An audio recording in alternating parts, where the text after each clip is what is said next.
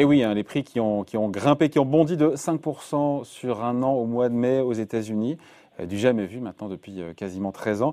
Alors jusqu'où la Fed, qui s'est réunie à partir de demain jusqu'à mercredi, peut laisser filer l'inflation? On en parle avec vous, Véronique Riche-Flores. Bonjour Véronique. Bonjour David. Merci d'être là, économiste et président du cabinet RF Research. Euh, c'est un chiffre qui est exceptionnellement euh, élevé, qui est tombé euh, la semaine dernière. On est quand même sur du 5% l'an, hein, je le disais. Est-ce que c'est un chiffre qui devient inquiétant ou est-ce que, bon, on va dédramatiser un petit peu en se disant que si on décortique un petit peu ce chiffre, puis bon, on se dit que c'est pas si grave que ça.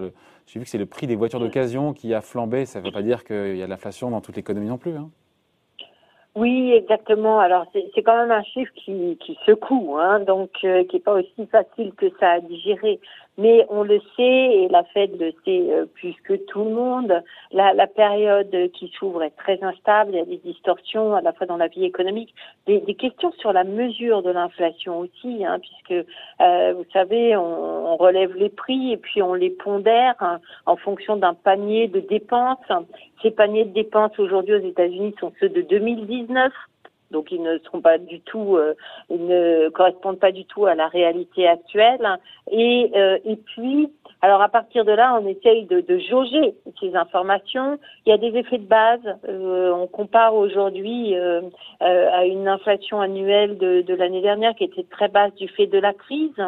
ces effets de base jouent un, un effet très important et des effets ponctuels qu'on n'avait pas, enfin ponctuel, non, inattendu, pardon, euh, et euh, qu'on n'est pas certain de pouvoir expliquer. vous l'avez mentionné. Véronique, quels sont les produits qui coûtent de plus en plus cher aux Américains? C'est quoi? Donc, je l'ai dit, c'est les voitures d'occasion, ok. Quoi, il y a l'essence. Euh, les vêtements, les maisons, quels sont les produits qui coûtent plus cher, qu'on comprenne bien Alors, la voiture d'occasion, c'est à peu près c'est un chiffre global, 25% d'augmentation annuelle, c'est considérable. Hein. 25% sur quoi de plus sur les prix euh, des véhicules d'occasion, par exemple. Euh, donc ça, c'est considérable. Il y a eu euh, le prix de l'alimentation durant toute l'année 2020, qui plutôt, qui aujourd'hui ne, ne, ne, baisse pas néanmoins. Hein. Donc les prix pour pour les, les, consommateurs restent relativement élevés. Et puis il y a les loyers qui eux, dont, dont l'inflation avait décéléré beaucoup euh, mais et qui reprennent une tendance légèrement haussière. Hein. Mais euh, se loger aujourd'hui aux États-Unis coûte extrêmement cher, toujours extrêmement cher, en dépit effectivement de la décélération euh, pendant quelques mois des loyers. Donc beaucoup d'éléments de la vie quotidienne coûtent cher. Mais euh, c'est pas là-dessus que va se définir la, la, la, stratégie de la politique monétaire. Alors sur quoi ça va se définir? Parce que non, Véronique, euh, est-ce que c'est un chiffre d'inflation, encore une fois 5%, qui met dans l'embarras, qui est embarrassant pour la Fed qui se réunit à partir de demain?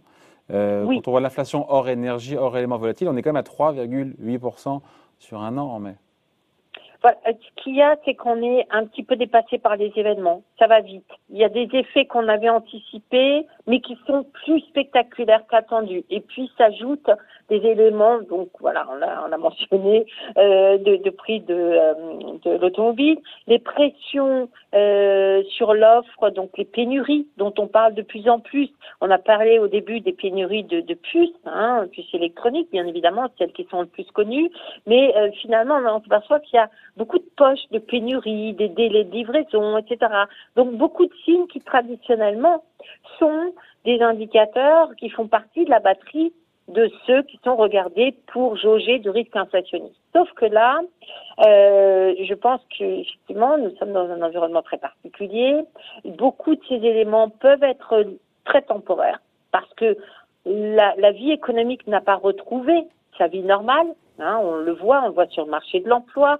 Par exemple, sur le marché de l'emploi, qu'est-ce qui se passe? Eh bien, les plus vieux, les seniors, qui avaient été très euh, actifs, hein, qui avaient euh, continué à travailler très largement, dont le taux d'activité avait beaucoup augmenté au cours des dix dernières années. Depuis la crise de Covid, cette population-là travaille beaucoup moins, ce qui peut expliquer une partie des tensions d'ailleurs sur le marché de l'emploi. Hein, des difficultés à trouver du personnel qualifié ou du personnel d'ailleurs pas qualifié, euh, peuvent venir en partie de euh, cette réticence des seniors à se repositionner sur le marché de l'emploi. Est-ce que ça c'est durable ou est-ce que c'est finalement quelque chose qu'on peut attribuer à cette cette période de transition au cours de laquelle le virus est plus là, mais il est peut-être pas tout à fait parti. Il y a encore une réticence à retourner sur les lieux de travail qui est très nette quand on regarde les indicateurs de mobilité. Vous voyez, il y a tout un tas d'éléments qui qui quand même, quand on doit prendre une décision aussi importante que celle d'acter un changement de politique monétaire, hmm. doivent rentrer en, considération et qui probablement le seront. Véronique, c'est pas un chiffre en tout cas qui effraie les marchés, ce 5%. Euh, des taux longs américains qui ont même perdu du terrain, ce qui est quand même assez contre-intuitif. Euh, on se dit que juste comment, c'est la question qu'on se pose jusqu'où la Fed va laisser filer l'inflation avant de changer son discours, parce qu'elle nous dit que tout ça va revenir à la normale en termes d'inflation dans les prochains mois vers, les 2%. Alors, premièrement, euh, il y a passé cette période transitoire, on le disait, de réouverture de l'économie. Hein et puis observer de près ce qui, ce qui se passe. Parce qu'on a euh, euh, voilà des tensions ponctuelles, la prise de la coupe de coiffure, comme on avait vu au mois de mai pendant un mois en mm. France l'an dernier, puis ça va pas continuer. Ou est-ce qu'on commence à voir euh, des phénomènes de propagation s'installer? Ça, c'est le premier point. Deuxième point, la réaction de la demande à cet environnement de prix. Est-ce que la demande est, est, est impactée Dans quelle mesure elle est impactée ou pas Parce qu'on se dit effectivement, euh, l'accélération des prix, mécaniquement, ça pèse aussi sur euh, la consommation, sur la reprise. Et si ça pèse sur la reprise, vous aurez moins de demandes et donc probablement que euh, ça étouffera l'inflation dans l'œuf. Hmm. Parce que les entreprises ne pourront pas répercuter leur hausse de, coûts durablement sur les prix et que finalement ça pénalisera leur marge. Donc voilà, on voit bien pourquoi. Mais est-ce qu'elle peut accepter encore plusieurs mois autour de 5% d'inflation, la Fed ou plus, pendant plusieurs mois? Non, euh, très honnêtement, je pense que la Fed ne pourrait pas tenir très longtemps avec un rythme d'inflation aussi élevé. Il se trouve néanmoins que ces fameux effets de base qui ont propulsé, enfin qui ont participé à l'envolée de l'inflation, devraient s'inverser dans le courant de l'été. Et là, ça va troubler encore, hein, mais euh, ça, ça devrait permettre à l'inflation de retomber assez lourdement mais ça encore, c'est statistique. Donc, donc vous achetez, euh, vous aussi, vous achetez ce scénario de la Fed J'achète, oui, oui, finalement. Et pourquoi? Je vais vous dire pourquoi je l'achète en priorité. C'est parce que on, a une énorme incertitude sur ce que fera ou non euh, Joe Biden en matière euh, budgétaire et de plan de relance. Et je pense que la Fed a la même incertitude et que probablement elle ne fera pas grand-chose, elle ne s'engagera pas tant qu'elle n'aura pas une meilleure visibilité.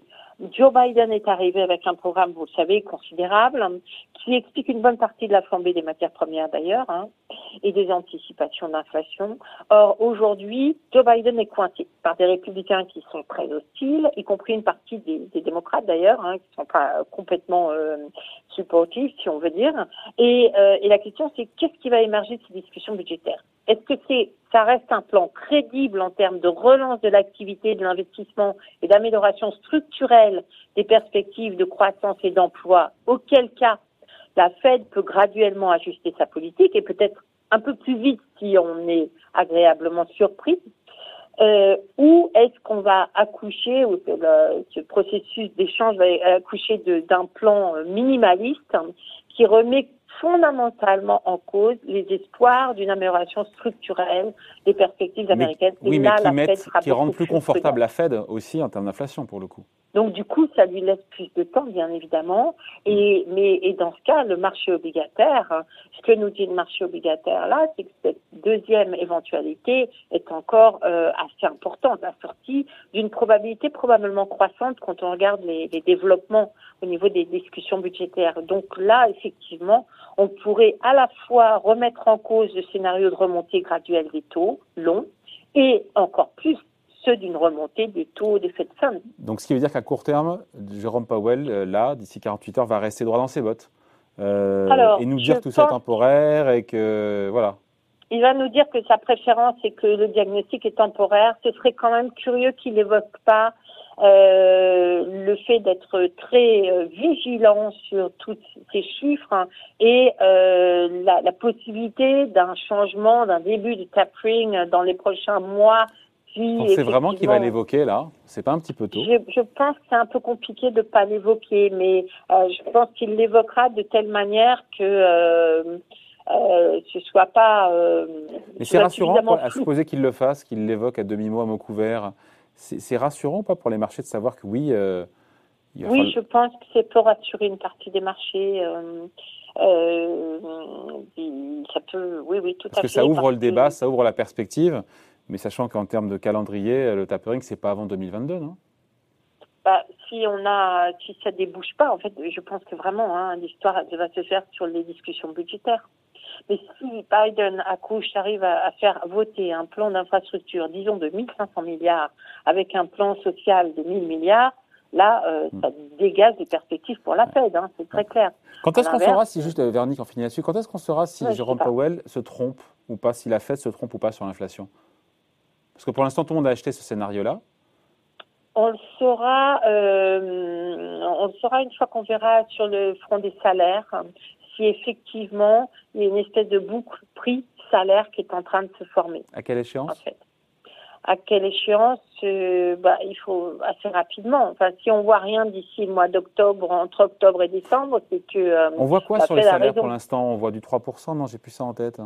Oui, c'est très faible, euh, ça, mais les, les, salaires moyens, là aussi, c'est une difficulté additionnelle, c'est que le taux de salaire moyen va probablement décélérer assez nettement parce qu'on réintègre des emplois euh, moins qualifiés, moins bien rémunérés, ce qui fait baisser la moyenne. Oui. Donc, euh, voilà. Ça, ça, Donc c'est la fête qui aura raison comme à chaque fois.